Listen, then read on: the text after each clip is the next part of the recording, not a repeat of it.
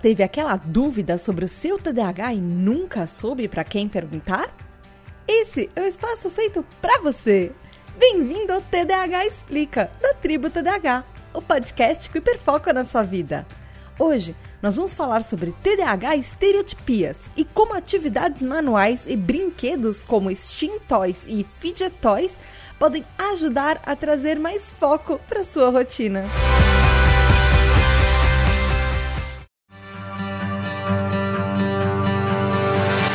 Tribo, tudo bem? Aqui é a Tata Finoto e esse é mais um episódio da nossa nova série da Tribo TDH, o TDH Explica, que só tá no ar graças a eles, aos TDH Hypers, os nossos apoiadores da Tribo TDH. Você que já ouviu os outros episódios já sabe que cada mês que a gente bater a nossa meta, a nossa primeira meta, na verdade, vai ter um episódio do TDAH Explica para você, contando várias coisas diferentes e as perguntas são sempre feitas por eles, pelos nossos apoiadores, nossos TDAH Hypers. Para você ser um TDAH Hyper, ajudar a tribo a crescer, trazer mais episódios todos os meses, uh, o projeto a chegar a mais gente, enfim, você pode ajudar a gente a partir de três reais. Você já vira um TDAH Hyper a partir de 10 reais você já entra no nosso grupo exclusivo no Telegram, tem várias vantagens, descobre vários segredos de bastidores primeiro, enfim. E você pode mandar dúvidas pra gente também. Então vai lá em apoia.se barra tribo TDAH ou picpay.me barra tribo TDAH. Vamos lá então pro episódio? Essa dúvida é da Marina Pullen. Ela perguntou assim pra gente: pode ser uma estratégia fazer alguma prática manual para ter mais atenção na escuta? Por exemplo, desenho, crochê, tricô, tapeçaria, joguinhos, mexer em algum tipo de brinquedo, brincar com as mãos, rasgar papéis, entortar coisas, mexer no cabelo e etc. Então, eu achei várias coisas muito interessantes que eu quero trazer para vocês mas muito obrigada por essa pergunta e ela me deu, inclusive, a desculpa que eu queria, porque eu já estava há algum tempo pensando em fazer um episódio sobre Steam Toys e coisas assim, e graças a você eu descobri várias coisas nesse universo que eu não sabia. A primeira coisa que eu tenho que contar para você, ouvinte, é a seguinte. Existe uma palavra que as pessoas usam muito para descrever outros tipos de transtornos, mas ela nunca é usada por algum motivo que eu não entendo qual, mas ela nunca é usada para falar sobre o nosso TDAH, apesar de que ela é um sintoma da nossa tríade. Ela só tem um nome diferente. A nossa hiperatividade, a hiperatividade física, ela pode se manifestar de várias formas. A gente já falou sobre isso em outros episódios, por exemplo, aqueles episódios que a gente fala, que a gente falou sobre os três tipos de TDAH, que você pode ser do tipo predominantemente desatento, do tipo predominantemente hiperativo e impulsivo, ou TDAH do tipo misto, ou do tipo combinado, que é tanto desatento, hiperativo e impulsivo e tudo ao mesmo tempo. Enfim. Uh, em, em, um, em, um, grau uh, uh, excessivo comparado aos outros dois tipos. O que acontece é que existe essa palavra que ela é usada no TEA, no transtorno do espectro autista, que é estereotipias. Estereotipias nada mais é do que uma manifestação física de manias que a gente tem. E podem ser manias conscientes ou inconscientes. É uma maneira que o nosso corpo está usando para extravasar essa energia extra que a gente tem. E é exatamente o que a Marina descreveu na pergunta dela.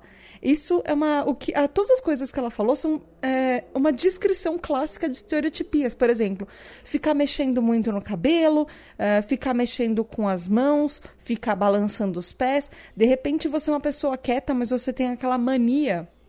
Que as pessoas chamam de mania, mas no fim é uma estereotipia do TDAH de ficar clicando a caneta, batucando caneta na mesa isso é um tipo de manifestação do nosso TDAH que é extremamente normal, é extremamente comum e faz parte da gente. Faz tanto parte da gente quanto a nossa desatenção. É, E às vezes a gente faz tipos de coisas sem perceber, elas são instintivas. E elas são uma maneira que a gente encontrou subconscientemente de tentar fazer com que o mundo à nossa volta fique Uh, talvez ande no nosso passo. Às vezes a gente é mais acelerado normalmente do que o resto do mundo e meio que a gente usa isso como uma estratégia inconsciente para fazer com que tudo ande no mesmo ritmo, que a gente ande no mesmo ritmo que todo o resto. Porque a gente, isso ajuda a gente a focar a nossa atenção. E eu achei isso muito interessante. Isso acontece porque tanto crianças quanto adultos, assim, desde que a gente nasceu, óbvio, a gente já nasceu com TDAH, então a gente tem problemas com atenção e com a impulsividade. E para algumas pessoas, esses problemas são um pouco mais severos do que em outras pessoas. É, na verdade, para a gente ter um transtorno mental, a gente sabe que ele vai ser mais. Uh, os nossos problemas de atenção, de impulsividade, de hiperatividade, eles vão ser muito superiores comparado a qualquer outra pessoa neurotípica, porque eles nunca chegam no nosso nível. E aí o que acontece é que esses problemas que a gente tem de nos manter focados em uma tarefa, uh, e principalmente em tarefas cognitivas, e inibir ações motoras, isso de certa forma ele é, ajuda a, o nosso processamento no cérebro. Isso, a, a nossa, exatamente essa inibição de, uh, de ações motoras, ou seja, se mexer toda hora, uh, ficar enrolando o cabelo, ficar mexendo no cabelo, ficar balançando os pés, ficar clicando a caneta, esse tipo de ação, ele ajuda, por outro lado, a, a gente contornar alguns problemas, tanto problemas acadêmicos, problemas sociais, problemas de ansiedade, eles ajudam nisso também, e principalmente focar a nossa atenção. O negócio é, é muito importante falar isso. Todo mundo, absolutamente todo mundo, não só TDAH, tem algum tipo de estereotipia. Então, não é porque você, por exemplo, tá perto dos seus amigos neurotípicos e eles ficam batucando na mesa ou eles ficam clicando caneta, é, não significa que eles são TDAHs por isso.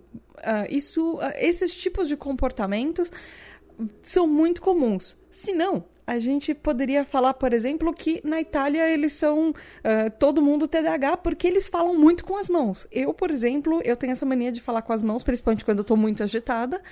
Nesse momento eu estou gravando o podcast e gesticulando para uma sala vazia, só eu, o estúdio e o computador, mas eu estou continuando gesticulando porque ajuda a focar no que eu tinha escrito. Na verdade, eu faço isso inconscientemente, eu só faço isso. E todo mundo faz isso. O negócio é que pra gente isso tem motivos. Pra gente, por mais inconsciente que seja, pra, por mais que as pessoas uh, façam essas gesticulações, às vezes, enquanto elas falam de uma maneira inconsciente, pra gente tem um propósito positivo também. E aí, por que, que essas estereotipias, ou esse outro nome da nossa hiperatividade, por que, que isso acontece? Uh, é, essas estereotipias, elas são ações e movimentos repetitivos. Uh, e, e, elas acontecem porque você pode estar tá muito agitado, porque você pode estar tá inquieto, porque você pode estar tá estressado, às vezes porque elas refletem até uh, um estado de reflexão da, da pessoa. Às vezes a gente está pensando e a gente está fazendo algum tipo de ação motora sem perceber e todo o resto da gente está quieto, mas a gente está repetindo algum tipo de ação, mesmo que a gente esteja parado no canto pensando na vida ou em algum outro mundo do universo da nossa cabeça, enfim. Isso pode acontecer muito. O que acontece é que essa inquietação, eh, ela ajuda a gente a se concentrar e dispersar essa energia nervosa, essa energia demais que tem no nosso corpo, porque ela implica tanto a nossa hiperatividade como altos níveis de agitação e inquietação com a ansiedade. Às vezes você pode não estar tá estressado, pode não estar tá ansioso, mas de uma certa maneira o seu corpo tá. Ou você tem algum tipo de energia extra uh, além dos, dos, dos níveis que são normais de energia extra, até para você mesmo, por exemplo. Então, a gente sabe que tem horas que, por mais, por exemplo, hiperativo que a gente seja, tem horas que a nossa hiperatividade vai ao topo. Por uma coisa ou outra, porque a gente está muito animado ou porque a gente está muito nervoso com alguma coisa, e isso uh, tem uma propensão de aumentar essas estereotipias, ou seja, a gente fica ainda mais hiperativo nesses momentos. E isso, essas estereotipias, essa agitação, essa hiperatividade, ela ajuda não só a nós TDAHs, mas também aos autistas e também as pessoas que têm TAG, transtorno de ansiedade generalizada. O que a gente sabe que TAG pode ser uma comorbidade, inclusive comum do nosso próprio TDAH, que são esses comportamentos repetitivos nervosos, muitas vezes por inquietação, às vezes para a pessoa, para a gente não, fi, não entrar em uma agitação, num estresse maior, ou, por exemplo, para uma pessoa que tem TAG não entrar num tipo de um ataque de pânico por causa da ansiedade, num ataque de ansiedade, às vezes essa, essas estereotipias, essa agitação do corpo ajuda de uma forma natural a extravasar a energia de uma outra maneira, sem que se tem que seja e isso leve a uma consequência extrema, por exemplo, no tag um ataque de ansiedade. Pra gente ajuda a não, para tag também ajuda a focar e pra gente também e para a gente ajuda até a impedir que talvez outros níveis de, de hiperatividade ou de estresse se manifestem. Outro nome que talvez uh, você pode ter ouvido por aí para falar das estereotipias é, também pode ser comportamento estereotipado, que usa muito, são termos usados, uh, por exemplo, na comunidade uh, autística, mas esses termos, até onde eu estudei, eles são considerados é, pejorativos. Eu também achei termos em inglês, que eles são difíceis de traduzir, que são steaming ou steam. Ou até uma palavrinha fidget, que fidget em inglês é você ficar se remexendo. É quase aquela música do Madagascar, eu me remexo muito. É quando você fica se remexendo, fidget, na cadeira. Então, essa, e vão ser palavras steam e fidget que a gente vai usar bastante nesse episódio. Steam é literalmente a estereotipia. Ou você pode trazer steam como estímulo, mas no, no caso eles, essa palavra não encaixa muito no nosso contexto aqui. O que não deixa de ser um estímulo. E aí o que acontece?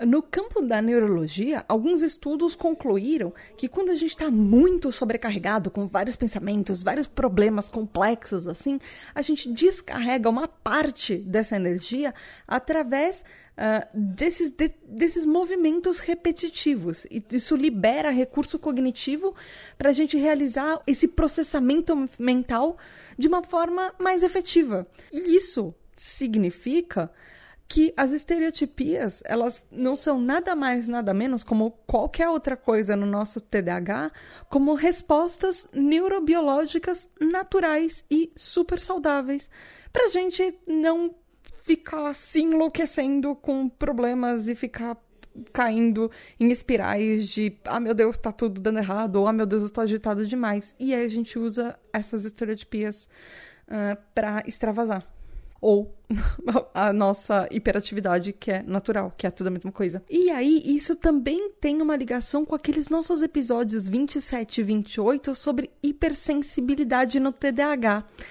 Porque em pessoas hipossensíveis ou em momentos hipossensíveis, ou seja, que a gente tem sensibilidade de menos, a estereotipia pode servir para estimular os nossos sentidos, ou seja, quando a gente está sentindo falta de estímulo nas nossas vidas, uh, em, ou em alguns momentos, a gente usa isso para se estimular. Às vezes, quando o ambiente está muito chato, o ambiente está muito tedioso, isso ajuda a gente a regular isso também.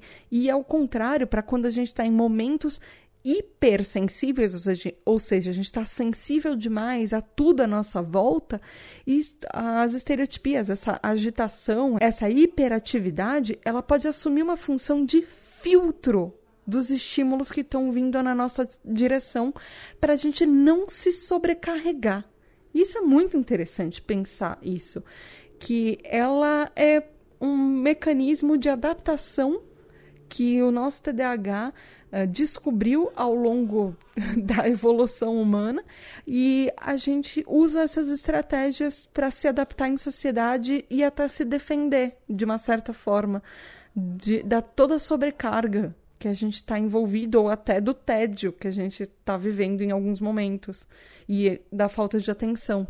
E aí, não é só isso que uh, essa hiperatividade, essas estereotipias, esses stins podem causar na gente. Também há estudos que comprovam que a nossa memória, a gente lembrar de coisas melhora nesses momentos, assim como a nossa capacidade de resolver problemas e solucionar problemas. Então, a gente parece que a gente está agitado, a gente pode parecer que a gente está uh, agitado ou fazendo algum movimento repetitivo, mas a gente está colocando a nossa cabeça para trabalhar de uma maneira que ela é muito positiva. E tem outros estudos que concluíram que justamente esses movimentos que a gente faz, essas, essas movimentos repetitivos, podem ser uma maneira para justamente aumentar o nosso estado de atenção e alerta em algum determinado momento. Mas ao mesmo tempo, isso obviamente pode se tornar uma distração em alguns momentos quando é muito intenso, enfim. Mas há estudos que comprovam que uh, pessoas com TDAH a gente se sai melhor em tarefas quando a gente tem algum tipo de uh, escapatória, quando a gente tem alguma maneira para liberar essa nossa energia e para distrair as nossas mãos. Então a gente tem uma tendência a focar melhor no que a gente está fazendo e nos sair melhor nas tarefas se a gente tem alguma maneira de liberar essa energia. É, geralmente com as mãos, mas pode ser com os pés também, enfim, mexendo no cabelo, fazendo alguma outra coisa. E aí, talvez seja o primeiro estudo em neurotípicos que eu trago aqui na tribo TDAH, e tem um motivo para eu falar dos neurotípicos, é, que em 2012, na Universidade de Roehampton, em Londres, no Reino Unido, é, eles fizeram um estudo com pessoas neurotípicas e descobriram que esse comportamento deslocado, que eles chamam, que esses stings, uh, ou desse fidgeting, uh, ele aumenta uh, junto com o estado de ansiedade ou de experiências que são desconfortáveis. então, existe também uma relação de negatividade para a pessoa liberar esse estresse quando ela está sentindo isso, então ela começa a fazer movimentos repetitivos é, ou ter um comportamento que parecem estereotipias que ele ajuda a, a diminuir o nível de estresse. Isso, por isso que eu trouxe um estudo em neurotípicos, porque ele mostra que não somos só nós, TDAHs, não são, por exemplo, só as pessoas que têm transtorno de ansiedade, não são só as pessoas autistas que tem algum comportamento uh, hiperativo que para extravasar o estresse. A diferença é que a gente usa muito mais isso e para a gente tem outras funções também. Mas ele é, mas eu achei isso bem interessante. Assim como tem um estudo da Universidade de Alberta no Canadá, esse daí é de 2013, é no ano seguinte, que também é feito em neurotípicos e mostrou que quanto mais a pessoa fica inquieta, ela fica mais se remexendo e se contorcendo, tem uma relação nos neurotípicos com o declínio de atenção e a retenção uh, de, da, dessa atenção numa tarefa. Então, pra gente, pros neurotípicos é meio que o contrário do que acontece. Muitas vezes eles começam a se remexer quanto menos atenção eles têm em um determinado fato. Então, quanto mais eles se mexem, significa que menos eles estão prestando atenção. As, com a gente, a gente, eu encontrei alguns estudos para comprovar isso, mais tarde, no fim do episódio, eu vou falar isso. Mas com a gente, o, as nossas. Quanto mais a gente se remexe, muitas vezes a gente está prestando mais atenção nas coisas. Mas aí, é importante a gente ficar ciente também que nem todo STEAM, nem toda estereotipia, nem todo tipo de hiperatividade é positivo. eles a gente pode também apresentar um comportamento de autoagressão e automutilação com com esses comportamentos. E aí você fala, pode falar, nossa, mas Tata, eu não me automutilo, eu não faço isso comigo. Você tem certeza? Porque a minha reação quando eu, quando eu li sobre isso, eu falei, não, eu não faço isso. Aí eu, ah, é, né? É exatamente o que eu faço.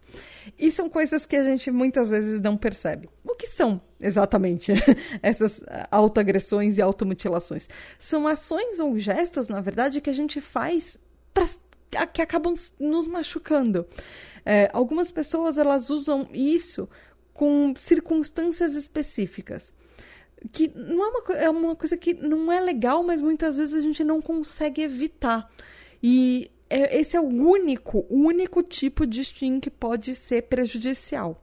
E aí, eu tenho uma listinha de exemplos de coisas que talvez a gente possa fazer sem perceber que são um tipo de automutilação ou autoagressão que podem ser fruto da nossa hiperatividade, que é tipo tirar casquinha, é, espremer, ficar espremendo espinha, ficar se mordendo, tirando pelinha. Não sei se você no frio tem pelinha na boca e as pessoas ficam inconscientemente às vezes tirando a pelinha da boca ou tirando pelinha é, em volta da unha, apertando palma da mão até às vezes deixar marquinha de unha, se beliscando, se arranhando, puxando o próprio cabelo, às vezes se batendo ou é, se cortando de, de alguma maneira. Pode ser óbvio, do, da maneira mais grave, que precisa de uma ajuda psicológica, ou às vezes uh, uma coisa do tipo ficar raspando a unha na sua própria pele.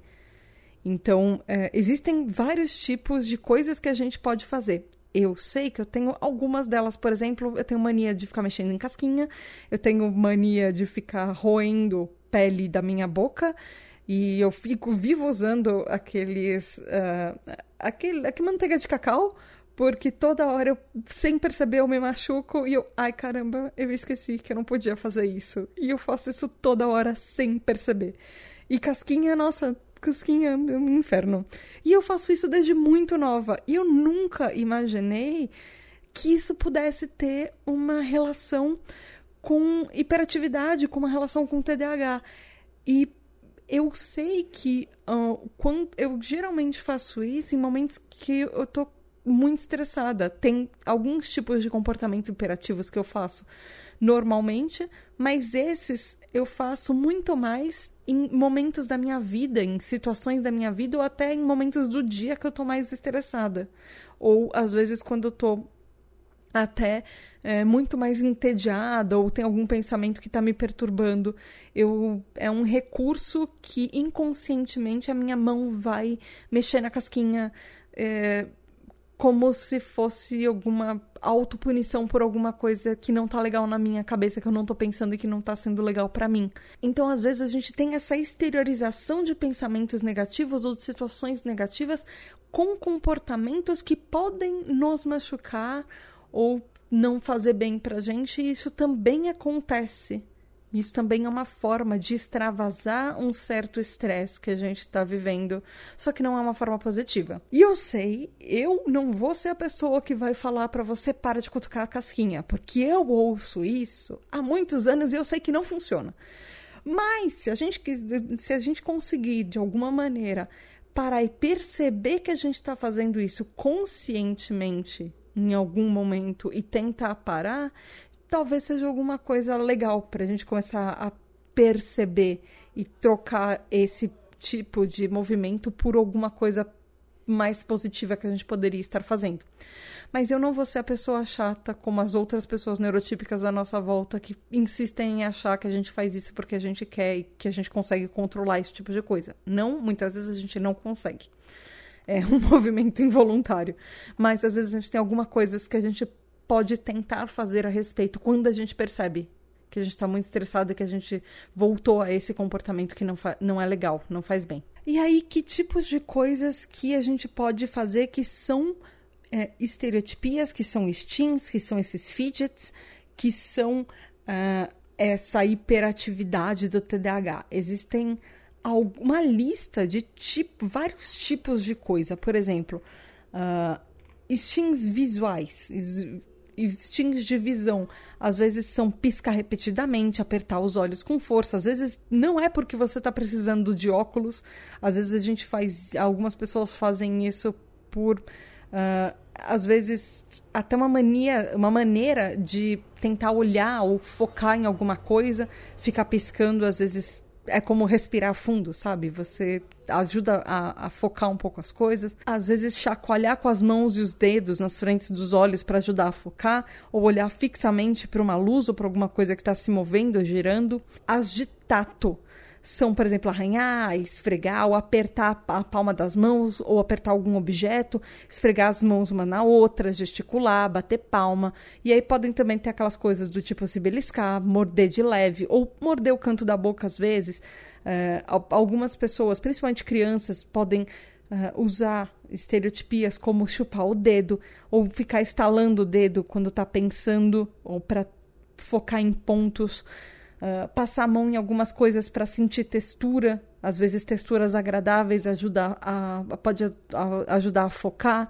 Ou uma coisa que é muito comum, que todo mundo gosta, neurotípico TDAH, é, e pode ser um tipo de estereotipia você ter um plástico bolha na mão e ficar estourando bolha de plástico bolha toda hora. Enquanto você está pensando, ficar matutando enquanto você faz isso pode ajudar também. É um tipo de coisa que pode ser uma estereotipia. Ou ficar enrolando mecha de cabelo. Eu tenho uma mania, e já me falaram isso até em, em vídeo no Instagram eu mexo muito na minha franja e às vezes eu pego algumas mechas do meu cabelo na nuca e eu fico enrolando elas também, ou fazendo trancinha. Eu faço isso muito, muito, às vezes muito mais do que eu percebo que eu estou fazendo. Uh, existem também estereotipias é, que são de equilíbrio, que às vezes são, por exemplo, pular, se balançar de um lado para o outro. Uh, ou se, até se balançar numa rede, balançar o corpo para frente e para trás, ou ficar chacoalhando os braços, chacoalhar algum objeto. Algumas pessoas andam na ponta dos pés, isso é um comportamento. Algumas dessas de equilíbrio, uh, eles têm muita correlação com clichês ou com coisas que as pessoas associam muito com pessoas autistas, mas não são só. Por exemplo, uh, também outra coisa que pode acontecer é ficar correndo, ficar gritando ou num, num, uma coisa que eu faço muito é ficar andando de um lado para o outro. Isso eu faço demais porque me ajuda a pensar. E quando eu tô com um problema, eu fico andando de um lado para o outro uh, na minha casa e aí eu consigo resolver o meu problema na minha cabeça enquanto eu tô andando. Eu sempre achei que isso fosse por causa de ansiedade, mas eu sabia que é um tipo de hiperatividade que eu tenho e agora eu tenho um nome para isso também tem uh, aquelas estereotipias que são de sensação de pressão. Que é tipo você ficar se apertando, apertando o braço, apertando a mão, uh, ou apertar os dentes, ter uma mordida com força, uh, ou morder algum objeto. às vezes ajuda, ajuda, pode ajudar você a usar roupas apertadas, ou, por exemplo, até para dormir, quando você faz um casulinho, faz tipo um burrito com um cobertor em volta de você, às vezes isso pode ajudar também. Uh, ou é um tipo, na verdade, de estereotipia que as pessoas usam, ou às vezes você se abraçar forte ou abraçar uma outra pessoa também. É, é, um tipo de coisa que libera a sensação, que pode fazer bem pra gente, que às vezes ajuda a gente a centralizar. Também tem as estereotipias de paladar, é, que são paladar e pressão juntos, por exemplo, morder objetos ou ficar com alguns objetos na boca, ou, morde, fica, ou se morder, por exemplo, morder o, o, dedo, ou morder a sua mão, alguma coisa assim quando você está nervoso, mastigar pedaços da roupa, por exemplo, morder gola ou manga. Uh, algumas pessoas chupam gelo ou o dedo, como eu já falei antes, roer unha também. E tem aqueles instintos de audição que tem que uma delas, que inclusive eu achei bem interessante, porque eu já tinha isso para uma outra pauta na lista da, da tribo TDAH, que é a ecolalia. Já me perguntaram muito, muito sobre isso, que é ficar repetindo palavras ou frases, às vezes em voz alta e às ou às vezes só quieto na sua cabeça e aquilo vira. Você sempre está repetindo uma coisa. E aí eu me pergunto muito no caso do, da gente TDAH, o quanto isso talvez possa funcionar com sons e, por exemplo, com músicas chiclete que ficam na nossa cabeça e elas não desgrudam. Eu sempre tenho alguma. inclusive. Uh, ou, por exemplo, fazer sons com a boca, uh, fazer estalos. Você talvez já tenha percebido, eu tenho, quando eu tô pensando e tentando raciocinar, eu fico com. Uh, e, e, isso é um tipo de fazer sons. Às vezes a gente prolonga algumas sílabas das palavras, tentando hum, pegar a, a, linha de raciocínio e não perder a linha de raciocínio que a gente está pensando na nossa cabeça. Isso também pode ser uma estereotipia. Ou ficar fazendo sons com as mãos, tipo batendo palma, estalando é, dedo, batendo objetos na mesa, assoviando, ouvindo música pode ser também, ou fazendo música, você que produz música, você produz algum som, por exemplo, com o seu instrumento, uh, estourar plástico bolha, estourar plástico bolha é perfeito para tudo, enfim. Mas às vezes algumas pessoas ajudam a se centralizar e se acalmar ouvindo chuva batendo na janela, água corrente, coisas assim. Por exemplo, pessoas que gostam de ir caminhar aí para uma perto de cachoeira e ficar ouvindo aquele som. Isso são coisas que podem são, são coisas repetitivas que estão no nosso ambiente podem ajudar a gente a focar, por exemplo, a nossa atenção, centralizar, acalmar. E aí, aproveitando que eu já falei umas duas ou três vezes na, sobre plástico bolha, plástico bolha deve ter sido o primeiro Shin Toy inventado, eu queria trazer para esse episódio justamente uh, essa nova moda que, que criaram, que são os Steam Toys ou Fidget Toys, que absolutamente não tem nenhuma tradução para isso em português. Uh, algumas, alguns sites você pode encontrar com brinquedos para streaming ou brinquedos sensoriais, mas geralmente você encontra falando fidget toy ou steam toy.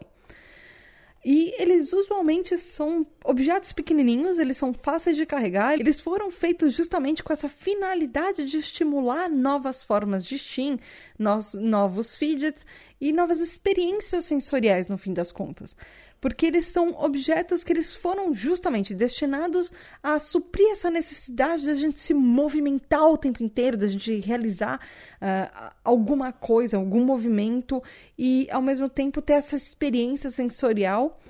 Uh, o que não impede a gente usar outras coisas que não são esses extintores, os fidget toys, para isso. Por exemplo, o próprio plástico bolha, uma caneta, é, a gente pode usá-los no mesmo propósito que esses brinquedos são vendidos, por exemplo, mesmo que não seja a função principal deles, desses outros objetos. E aí, esses brinquedos, esses Steam esses Fidget Toys, eles têm exatamente a mesma função da gente ficar se movimentando, das nossas estereotipias, que é que eles são coisinhas pequenas que geralmente permitem que o nosso cérebro processe informações extras. Ou seja, esses movimentos que muitas vezes eles são movimentos que a gente faz com a mão, ele é importante para canalizar as nossas energias. E uh, para algumas pessoas, alguns estudos mostram, inclusive, que eles podem até ajudar para quem gosta de meditação, quem consegue fazer meditação e quem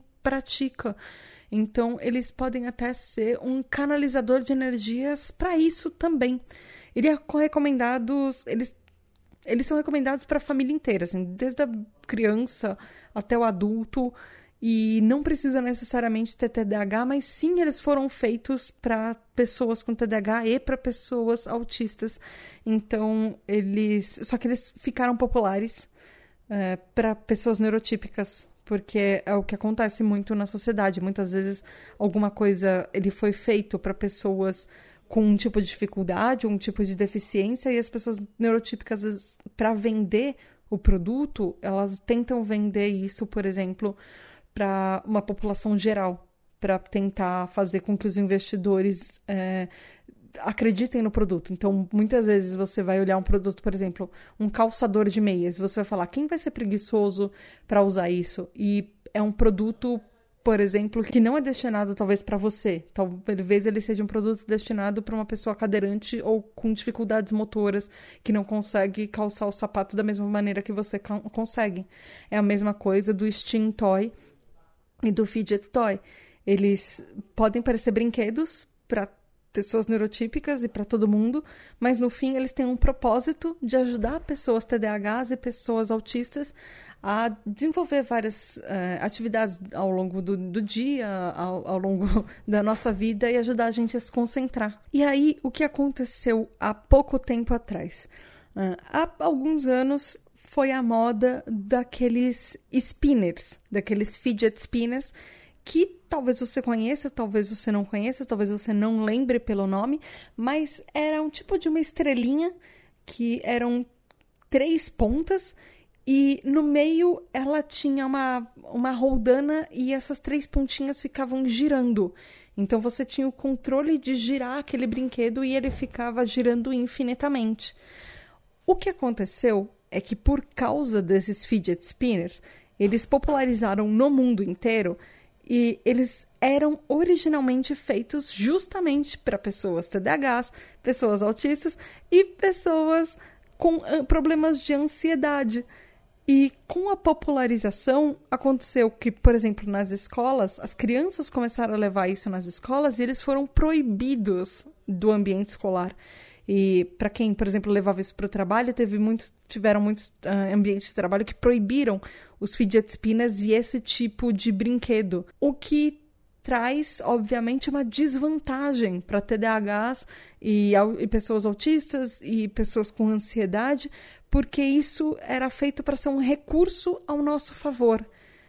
Então, uh, muitas vezes uh, esses brinquedos eles acabavam sendo confiscados e as pessoas uh, que precisavam, por exemplo, nas escolas, crianças que precisavam desse brinquedo para ajudar com outros sintomas do TDAH, sintomas do autismo sintomas eh, de transtorno de ansiedade, acabaram sendo punidas por causa da popularização disso.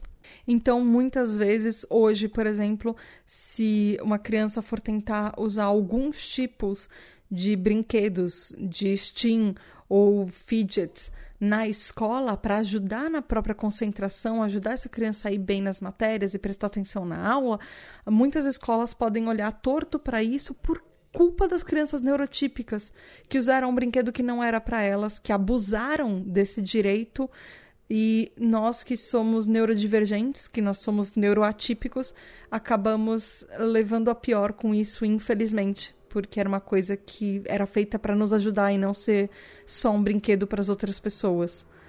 Então, tem muitas escolas que abarram isso, independente se você tem algum tipo de transtorno mental que é feito para usar aquilo para te ajudar.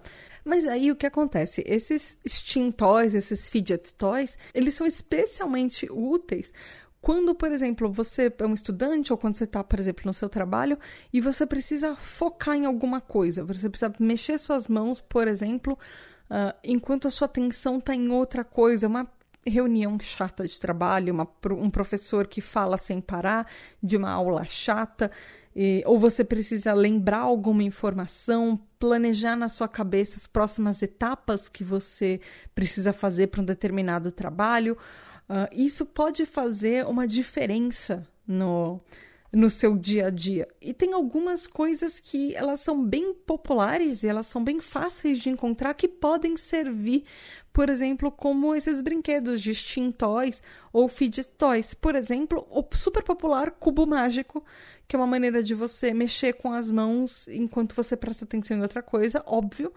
que uh, não para você tentar ficar resolvendo o cubo mágico, porque aí você não vai prestar atenção no que as outras pessoas estão falando à sua volta.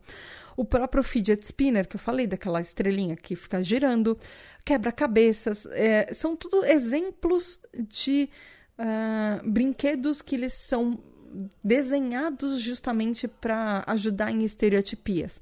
Tem, por exemplo, cubos sensoriais, uh, que são cubinhos que cada lado ele tem alguma coisa diferente. De um lado ele tem, por exemplo, um controlezinho que parece de manete, de joystick de computador, do outro ele tem botõezinhos, no outro lado do cubinho ele tem tipo uma bolinha que você fica girando, então ele traz sensações é, de tipos de coisas que você pode mexer e de é, tipos de toques para o seu dedo que vão ser diferentes, que texturas diferentes. Tem também o Tangle, Tem também o Tangle, por exemplo, que é um brinquedo de torção que as peças são conectadas num tipo de círculo. E aí você pode fazer várias formas, embaralhar e desembaralhar como você quiser. E eles são conectadas, essas peças. Então você vai mexendo nas formas dele. Tem aquelas bolinhas de estresse que você fica apertando e algumas elas têm uma redinha, então elas parecem que elas criam bolinhas em, uh, em, volta dessa redinha que ela está estourando uh, anéis interligados que são revestidos de, bo de borracha, brinquedos flexíveis, brinquedos com várias texturas diferentes no mesmo brinquedo. E, por exemplo, em casa, algumas pessoas podem usar mesmo aquelas bolas gigantes de yoga como cadeira para ajudar a aliviar um pouco dessa tensão, porque às vezes é difícil ficar parado numa cadeira o tempo inteiro, então você senta na bola de estresse ou naquele ou naqueles sacos é, de que são tipo umas poltronas, uns puffs gigantes, uh, ao invés de poltronas e cadeiras, porque ajuda às vezes a balançar o pé, ajuda você a ficar se movimentando enquanto você está fazendo alguma tarefa. E aí eu encontrei uh, umas, umas pesquisas uma coisa muito interessante que é a diferença entre fidget toy e fidget tool que seria uh, entre uma ferramenta para a gente ficar se remexendo e um brinquedo para a gente ficar se remexendo. Então, e qual é a diferença? Essa, esse fidget tool, que é essa ferramenta, ela ajuda a realizar as atividades eh, de maneira quieta, de uma forma que a gente não vai ficar prestando atenção naquilo que a gente está fazendo com as mãos. Que todo o nosso foco vai estar tá, não em manipular o objeto, mas sim prestar atenção no que a gente precisa é, prestar atenção. Então, por exemplo, ótimas ferramentas são brinquedinhos de apertar e coisas que você pode manipular com a mão que você não vai ficar prestando atenção nisso. Agora, em compensação, os fidget toys, eles acabam pegando toda a sua atenção e muitas vezes eles não ajudam porque você pre presta mais atenção no brinquedo do que na atividade que você deveria estar tá prestando atenção. No fim, principalmente no Brasil, tudo acaba sendo fidget toy ou steam toy. Então, não adianta, por exemplo, se você for jogar em algum site para procurar, você não vai encontrar se você colocar tu, por exemplo. Mas existe essa diferença e eu achei que eu precisava falar isso no episódio. E assim como tudo no nosso TDAH, os brinquedinhos de fidget, os brinquedos de Steam, eles não são uma receita de bolo. Não é um brinquedinho serve para todo mundo. Porque diferentes tipos e modalidades desses brinquedos podem servir para necessidades sensoriais diferentes que a gente tem. Por exemplo, existem é, fidgets que eles são do tipo calmante, que às vezes eles ajudam a você se tranquilizar. Alguns outros são do tipo que te deixa mais alerta, por exemplo, que são coisas que fazem barulho, tem muitas cores, é, eles chamam muito atenção visual, que para justamente TDAHs que às vezes precisam desse estímulo a mais Uh, eles podem ter alguma dobra, alguma coisa que você mexe e que pisca, por exemplo, ou que muda de cor, ou tem várias peças de um quebra-cabeça para você montar, que isso ajuda a manter alerta, por exemplo, com algumas coisas ou para quando você está buscando estímulos a mais no seu dia. Tem aqueles que são mastigáveis, aqueles que são é, você pode colocar na boca e você vai aliviar o estresse mordendo o brinquedo, geralmente alguma coisa de borracha, por exemplo, que não vai te machucar. Tem brinquedos que eles são de resistência, uh, por exemplo, a, o slime, aquela massinha é, inclusive, eu comprei um slime há alguns meses, eu comprei no ano passado um slime, e para mim ajudou muito, porque às vezes é, eu tinha. Não é uma mania, agora eu sei que não é uma mania, mas é muito difícil me concentrar em algumas coisas, mesmo que eu esteja gostando muito de alguma coisa. Por exemplo, eu sou aficionada em assistir filmes e séries e eu faço maratonas é, intermináveis quando eu tenho um tempo livre. E mesmo assim, eu pego o celular e eu fico mexendo no celular e jogando o joguinho enquanto eu tô assistindo alguma coisa, por mais interessante que seja aquela série ou aquele filme. Então eu comprei um, um slime e, e, eu procurei muito tipos de slimes diferentes e coisas que eu ia gostar e coisas que eu não ia gostar, porque existem, eu descobri que tem vários tipos de slime. Tem aqueles que deixam resíduo na sua mão, tem aqueles que não deixam resíduo na sua mão, tem aqueles que têm cheiro forte, tem aqueles que não têm cheiro, tem os transparentes, tem os coloridos, enfim, tem um monte eu descobri. E aí eu comprei um e aí eu descobri que para mim aquilo funcionava muito, porque eu consegui ter uma sensação gelatinosa, geladinha, de uma coisinha que não grudava na minha mão, que era gostoso, que era legal, e eu não precisava ficar focando nas minhas mãos e eu conseguia finalmente prestar atenção nas séries de TV e eu não irritava as pessoas que estavam na minha, à minha volta na verdade, no meio da pandemia, as pessoas que estavam à minha volta era meu namorado e a minha gata dormindo. Mas enfim, eu não irritava meu namorado porque eu queria muito assistir uma série. E aí ele falava: Você quer assistir a série, mas você fica no celular o tempo inteiro. Então eu parei, eu deixei o celular de lado para ficar com o brinquedo. E hoje ele mesmo, às vezes a gente vai ver uma série, ele fala: "Pega seu, pega seu slime, vamos assistir uma série". E me ajudou, pelo menos para mim, foi uma experiência super positiva.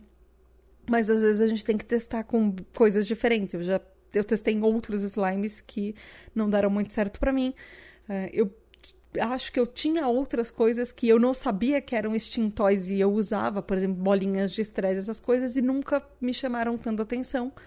Às vezes você tem que testar com algumas coisas diferentes para ver o que funciona. Por exemplo, você é uma pessoa que gosta de fazer crochê, gosta de fazer tricô e você isso te ajuda enquanto você está numa reunião, enquanto você está, é, ou por exemplo, assistindo alguma coisa. Se isso funciona para você, isso não precisa ser um brinquedo fabricado. Funciona para você é o que importa, é o que interessa. Ah, e terminando a, a, listinha, só porque eu divaguei um pouco, esse é um tipo de fidget, por exemplo, de, de resistência e ele também pode ser um fidget tátil. E fidgets de resistência são justamente aquelas coisas que você estica e ele você pode esticar muito antes que ele quebre, antes que ele ceda. E fidgets táteis, que também são o último tipo que tem que são coisas que você tem sensações diferentes na sua mão uh, quando você manipula. Então, às vezes pode ser, sei lá, uma textura de uma blusa, uma textura de um tecido, ou uh, algum brinquedo que ele traz uma sensação legal na sua mão. Por exemplo, o slime, ele. Uh, ele é um brinquedo de resistência, mas ele é tátil ao mesmo tempo. Ele tem uma sensação gelatinosa que ela é gostosa. Uh, mas isso depende. Tem gente que gosta de sensações mais ásperas, tem gente que gosta de sensações é, menos viscosas e coisinhas mais peludinhas. Então, às vezes, um bichinho de pelúcia, um, um brinquedinho gelatinoso é, pode ajudar, por exemplo. Então, tem vários tipos de, de fidgets, tem vários tipos de strings que ajudam para coisas diferentes e que podem ou não roubar a sua atenção da sua tarefa principal. Então, você tem que ver para que você vai usar cada coisa. Se é só para brincar, e se distrair ou se é para usar como uma ferramenta para você focar a sua atenção em outra coisa, por exemplo. E aí, por isso eu trouxe, obviamente, alguns estudos que falam justamente sobre isso. Primeiro estudo que eu achei e o primeiro estudo que eu trouxe, ele é de 2011.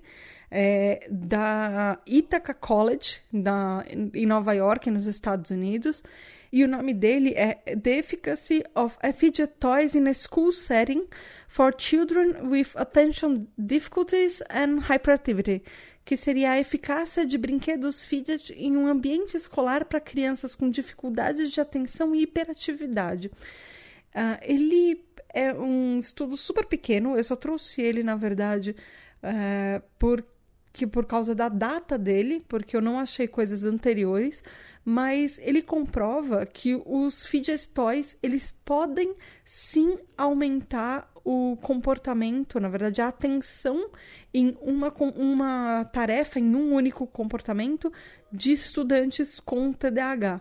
E ele pode ser muito efetivo para você, por exemplo, entre aspas, combater a desatenção e focar o comportamento uh, hiperativo em alguma coisa um pouco mais produtiva. Também tem um outro estudo, que esse daí é já de 2015, o nome dele é Hyperactivity in Attention Deficit Hyperactivity Disorder, ou ADHD, uh, Impairing Deficit or Compensatory Behavior. É, que dá pra gente traduzir, tipo, hiperatividade no transtorno de déficit de atenção e hiperatividade, TDAH, déficit prejudicial ou comportamento compensatório. Ele é da Universidade de Mississippi, na verdade do Centro Médico da Universidade de Mississippi, e ele concluiu tudo que a gente já estava falando nesse episódio, que realmente atividades motoras excessivas, características do nosso TDAH, são um comportamento com, que compensa alguns desafios da nossa falta de atenção e do nosso estado de alerta. Então ele comprova que uh, o excesso de atividades motoras são um mecanismo de compensação que facilita o funcionamento neurocognitivo em crianças com TDAH.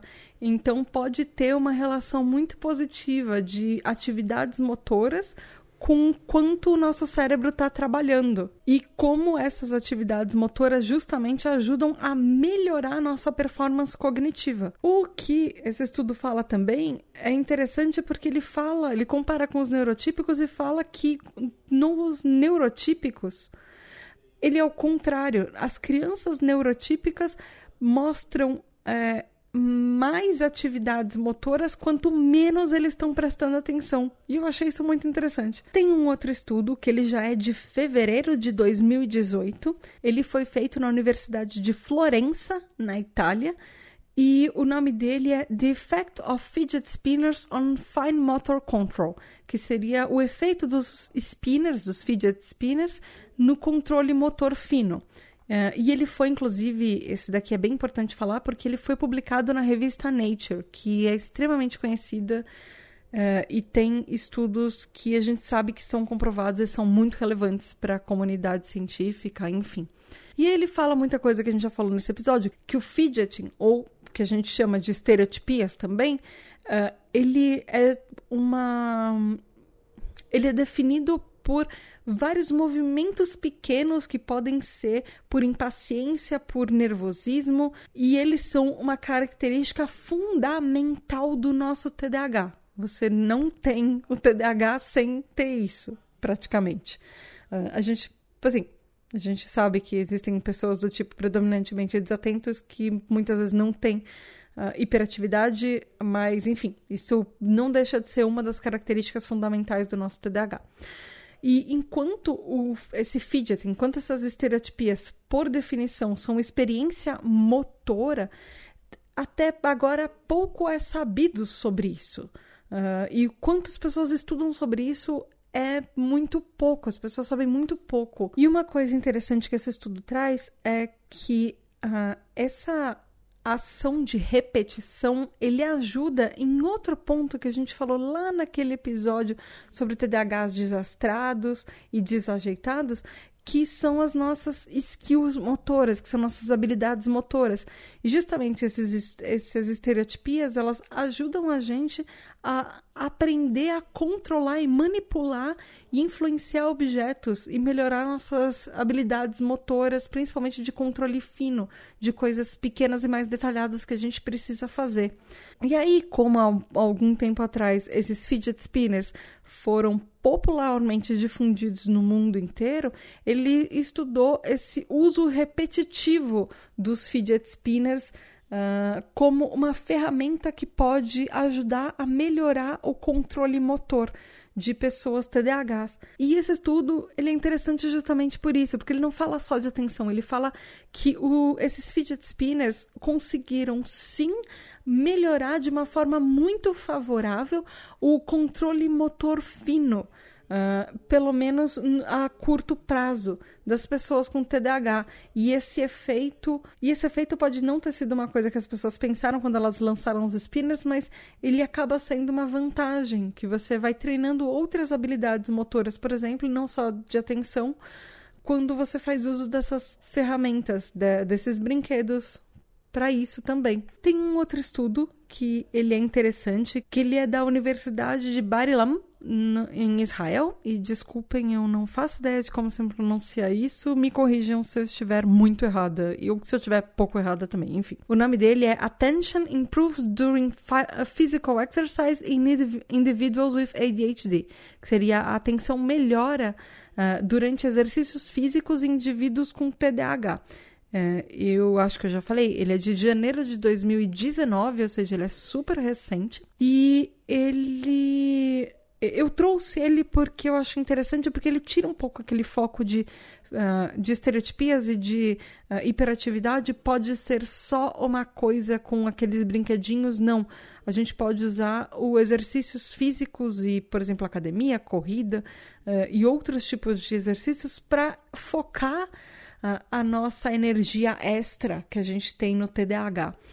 E esse estudo examina justamente isso. Ele vê os efeitos de exercícios físicos nos nossos processamentos de atenção em pessoas que foram diagnosticadas com TDAH. E ele mostra justamente que as pessoas TDAHs tinham reações mais, mais rápidas, ou seja, a gente agia mais rápido e fazia as coisas mais rápidos nos tempos que a gente fazia exercícios físicos e a gente tinha uma, um menor número de erros comparado com as pessoas neurotípicas. É, e justamente com as pessoas neurotípicas era o contrário. Eles eram mais lentos e tinham mais erros quando uh, eles faziam os exercícios físicos. Eu achei isso muito interessante. Então ele fala que os resultados mostram nesse estudo que a, a nossa atenção hipoativa, ou seja, a nossa atenção que às vezes ela está mais dormente, uh, que é muito característica do TDAH, essa falta de atenção, pode ser potencialmente uh, melhorada de uma quando a gente está envolvido em atividades que nos fazem uh, exercitar e que nos trazem esse estado de agitação. Então, uh, exercícios físicos fazem naturalmente que a gente fique num estado mais agitado. E por isso, quanto mais agitação, melhor a gente é para fazer algumas tarefas e com tempo de resposta e tempo de é, ter menos erros nesses estados que a gente fica. E isso pode ser melhorado com o exercício físico também. O último estudo, prometo que é o último, e eu prometo que o episódio está acabando também, porque esse episódio já está muito longo. uh, ele é super, super, super recente. Ele é de maio de 2020. Ele foi feito na Universidade do Delaware, nos Estados Unidos. E o nome dele é ADHD and Fidget Spinners Using FNIRs to detect changes in relative neutral efficacy during the Purdue of Pegboard test.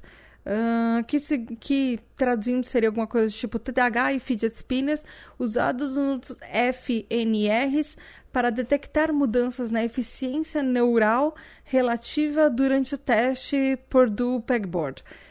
Ele esse teste ele é interessante porque ele examina o nosso córtex pré-frontal, que é uma das áreas mais afetadas, se não a área mais afetada no TDAH. A gente está sempre falando do córtex pré-frontal do nosso cérebro aqui na tribo TDAH, porque ele é uma das áreas chaves que da onde vem o nosso TDAH. E ele conclui que es, aqueles fidget spinners, eles podem ajudar as pessoas TDAH a melhorarem uh, em atividades do dia a dia que exigem uma coordenação no que é o chamado da coordenação olho-mão ou coordenação óculo-manual, que seria justamente aquelas coisas que você tem que olhar, uh, você tem que olhar e fazer com a sua mão, mas atividades que não exigem um grande nível de concentração e esforço, ou seja, atividades mais simples e rotineiras uh, que, que são você não precisa ficar tanto prestando atenção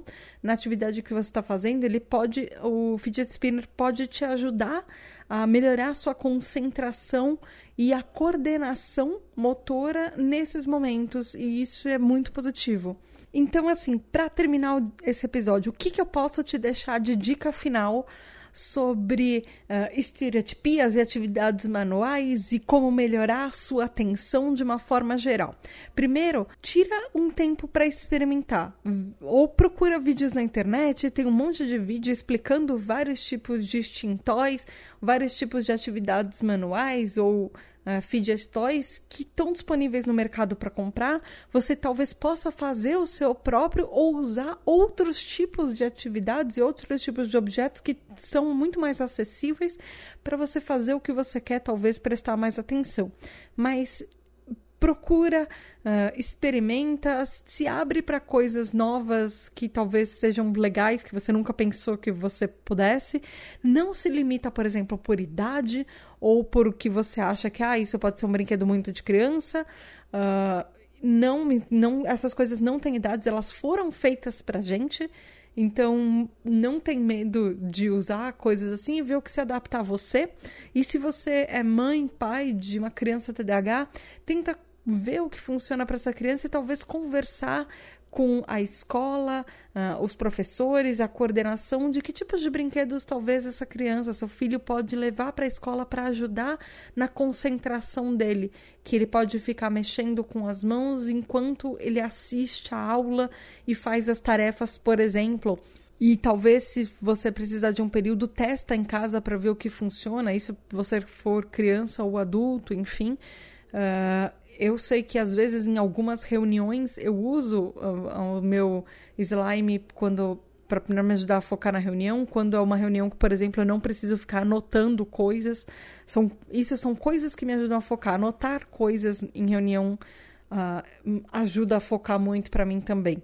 Mas quando é uma reunião que eu só é uma apresentação que eu só preciso estar lá para assistir, mexer com as mãos em alguma coisa, uh, também uh, facilita muito para mim até para focar no que eu tô pensando e no que eu vou falar ou entender o raciocínio das outras pessoas. Outra coisa que pode ajudar a liberar energia de tempos em tempos é fazer algumas pausas, às vezes levantar para tomar uma água, tomar um café, lembrar de ir ao banheiro. Uh, são coisas que às vezes a gente precisa fazer, tomar um ar. Uh, às vezes, por exemplo, se você trabalha em um ambiente que está sendo presencial, Uh, se você conseguir levantar em algum momento e tomar um ar uh, de tanto e tanto tempo, isso ajuda você a focar e arejar um pouco seus pensamentos. E isso é bom porque também ajuda a melhorar a sua atenção no resto das tarefas que você tem que fazer depois e planejar na sua cabeça as atividades. Por exemplo, fazer aquele momento da pausa para o café. Se você toma café, fazer um momento da pausa para o chá ou pausa para tomar uma água, talvez. Isso ajuda a colocar em perspectiva as coisas que você tem que fazer e organizar na sua cabeça. E às vezes aumentar um pouco ou inserir algum tipo de atividade física no seu dia pode ajudar. Por exemplo, uh, ir para academia, ou ir caminhar no parque, ou pegar uma bicicleta e uh, andar de bicicleta numa ciclofaixa. Uh, alguma coisa assim às vezes pode ajudar. Fazer um, um recesso ou mesmo para crianças, brincar lá fora com seus filhos ou deixar seus filhos brincarem um pouco lá fora, ou nesse momento de pandemia às vezes não está muito seguro, mas brincar, fazer alguma atividade em casa, fazer alguma coisa em casa que gaste essa energia de atividade física pode ajudar e muito é, a liberar essa energia e concentrar e focar, como a gente já viu nos estudos.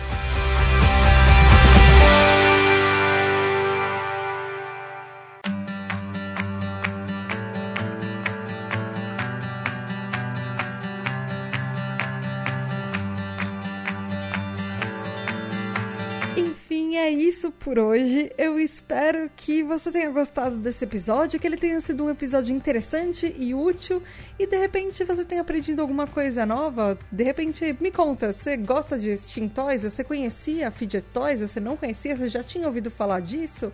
Não tinha ouvido falar disso? Você vai, sei lá, sair daqui e comprar um? Você vai ignorar completamente e falar que isso não é para você? Me conta o que você vai fazer. Fala comigo nas redes sociais, lá no tributadh, tudo junto, tanto no Twitter quanto no Instagram. Nós estamos crescendo muito, então ajuda a gente a crescer, segue lá, espalha para todo mundo que você conhece as redes sociais, porque eu preciso de mais números para ser um pouco mais relevante e espalhar a tribo para mais gente que talvez esteja precisando de ajuda como a gente tá sempre em algum momento. E você também pode ser um TDAH Hyper e ajudar que mais episódios como esse aconteçam todo mês. Vai lá em apoia.se barra tributadh ou picpay.me barra tributadh. Você, a partir de 3 reais, você já ajuda a tribo, a partir de 10 reais você já tem a direito ao nosso grupo exclusivo de assinantes TDAH Hypers.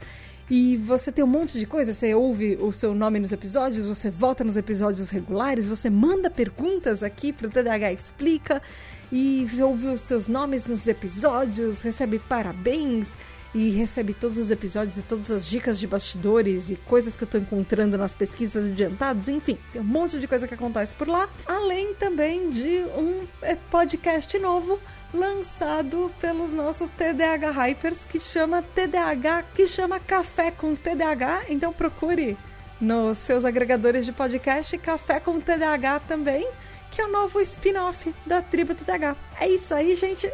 Até o próximo episódio. Beijos da Tata e tchau! Muito, muito, muito obrigada aos nossos queridos, incríveis apoiadores, os nossos TDAH Hypers.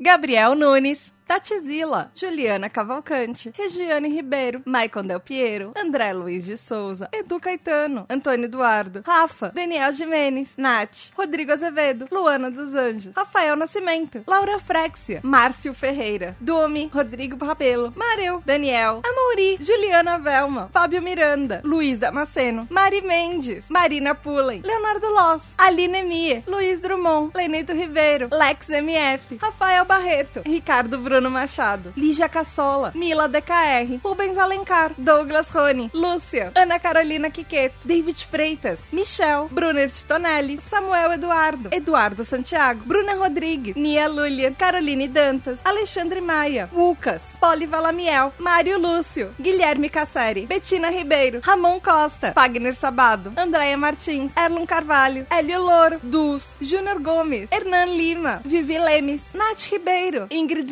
Jacomelli, Elida Nunes, Vanessa Hack, Vitória Andrzejewski, Jamile Monique, Telo Caetano, Alessandro Torres, Gustavo Túlio, Ju Danilo Barros, Victor Badolato, Thalissa, Guilherme Semensato, Vanessa Mebus, Laís Branco, Luísa Ribeiro, Gabi, André Patrick, Alfredo Neto, Pedro Gato, João Queiroz, Giovana Lima, Jéssica Carvalho, Wellington Malk, Alexandre Presuntinho, Karina Teixeira, Matheus Lingabue, Daniel Kapchak, Leonardo Cume, Abissai Santos, Luiz Ramos, Bruna Souza, Luana Carneiro, Rafael Matos, Eric Mendes, Tiago Augusto, Poliana Moraes, Kleber Moschini, Gabriel Cardoso, Arthur Ciapina, Ian Vitor, Aline Coelho, Natália Andrade, Anastácia Vaz, Juliano Consentino, André Rodrigues, Rafaela Viana, Gustavo Petri, Michel França, Kelly Bortoli, Van Benício, Ana Paula Carvalho, Marilda, Pedro Amparo, Robinson Alves, Val Armanelli.